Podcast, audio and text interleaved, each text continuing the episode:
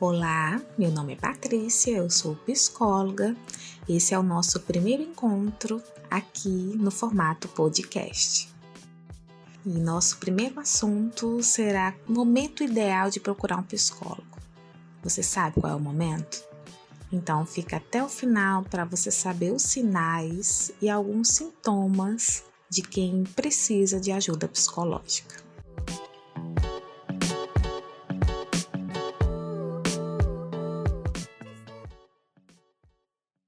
Então, é, em primeiro lugar, para começar, o, a dificuldade de lidar com as emoções, não é? Na nossa cultura e no geral, nós não somos educados a olhar o emocional.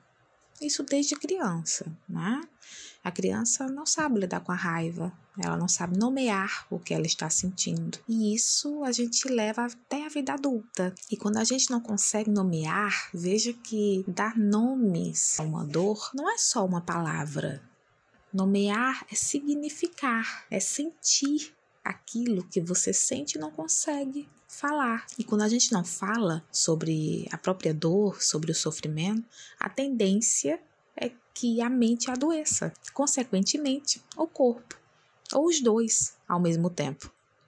Visto que uma das principais doenças na sociedade é a psicossomatização, que depois eu posso falar um episódio específico só sobre isso. Mas o que seria isso? Quando a gente não consegue mesmo lidar com a vida, a gente não consegue lidar com os sofrimentos. Isso vai causando bloqueios na vida, todo tipo de forma de adoecimento.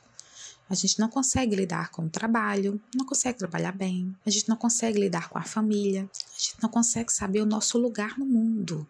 Para que, que eu tô aqui? A gente não consegue reconhecer os nossos valores, ou nunca se pensou nisso. E aí o cotidiano da vida vai arrastando você ao adoecimento, visto que o tempo não espera, não é? Ele vai passando e a gente vai adoecendo junto, sem perceber, que é o pior tipo de adoecimento. É aquele que a gente vai que a gente nem sabe que tem. É preciso vir alguém de fora e dizer que tá doendo, para você saber que não, isso que você normalizou é uma forma de adoecimento. Quando saber o momento ideal de procurar um profissional, eu já falei alguma coisa, não é? Mas a dificuldade de lidar com a vida seria o número um, talvez, né? Não ter encontrado um propósito da vida. Eu sei que está na moda falar isso, mas um propósito é saber o que você veio fazer aqui. Para que está aqui? Para quê? Pelo prazer, pela busca frenética de sentir prazer pelo prazer, não pensar, uma vida sem refletir a própria existência. Ela vai se consumindo na banalidade, no cotidiano do dia a dia. E quando você nem percebe, você já tem 50, 60 anos e não sabe o que veio fazer aqui, mas dá tempo. Muitos lutos, né? Quando a gente passa por muitas perdas na vida e aquilo vai se acumulando, mesmo que você não pense, uma hora a conta chega, não é? A vida não flui, a vida não acontece.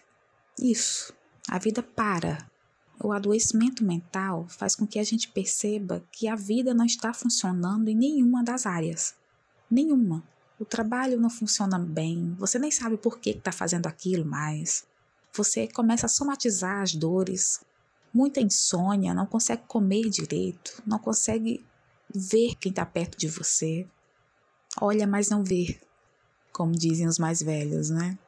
Talvez essa seja a hora ideal de procurar um psicólogo, até de forma preventiva, antes que aconteça um transtorno severo, porque adoecimento é assim. A gente finge que ele não está ali, mas ele está. E ele só cresce, porque sem um olhar, ele tende a nos engolir ele consome a vida em vida. Talvez seja o pior tipo de morte, não é? Então, para não ter, ficar muito longo esse episódio, eu espero que tenha trago um pouco de conhecimento a vocês, são dicas breves.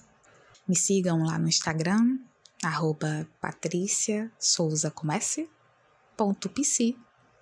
Serão todos bem-vindos e bem acolhidos.